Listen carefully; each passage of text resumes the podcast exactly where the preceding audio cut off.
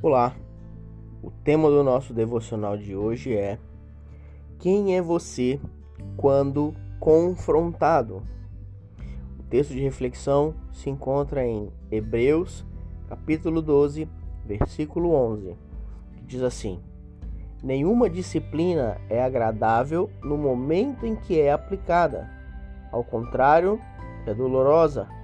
Mais tarde, porém, produz uma colheita de vida justa e de paz para os que assim são corrigidos. Ninguém gosta de ser confrontado. Isso faz parte de nossa natureza humana pecaminosa. Todos nós queremos viver de acordo com nossas escolhas e cada um, obviamente, sofrerá as consequências, boas e ruins. Nós, desde sempre, fomos criados com tutores, seja no início da vida, com os nossos pais e mães, avós, depois professores, chefes, líderes, padres, pastores, enfim, nada seríamos sem nossos mentores. Porém, somente com o amadurecimento nós compreendemos a importância deles em nossa vida. Antes da maturidade, que independe de idade, Vivemos como crianças imaturas que detestam ser contrariadas. Por isso te pergunto: quem é você quando é confrontado? Um homem ou mulher maduros para ouvir, refletir e praticar? Ou uma criança mimada, pequena ou grande, nova ou velha, que faz bico?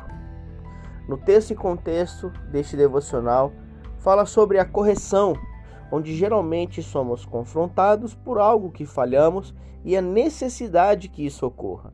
O autor de Hebreus compara a relação familiar entre nossos pais, que nos corrigiram, e o próprio Deus, pois quem ama, corrige e deseja que aquele que foi confrontado reflita e mude suas atitudes para então dar frutos.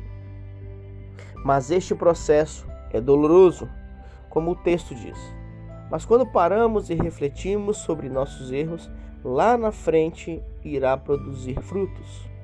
Deus nos trata como filhos amados e não como filhos mimados, que não podem ser disciplinados por um pai que nos ama. A sua atitude na disciplina e no confronto diz muito sobre a sua maturidade como marido, esposa, filhos membros na igreja ou qualquer ambiente. O desejo de Deus é que possamos alcançar a maturidade e não viver como eterna crianças imaturas. Eu sou o pastor Rafael e eu espero que esse devocional tenha edificado a sua vida. Deus abençoe.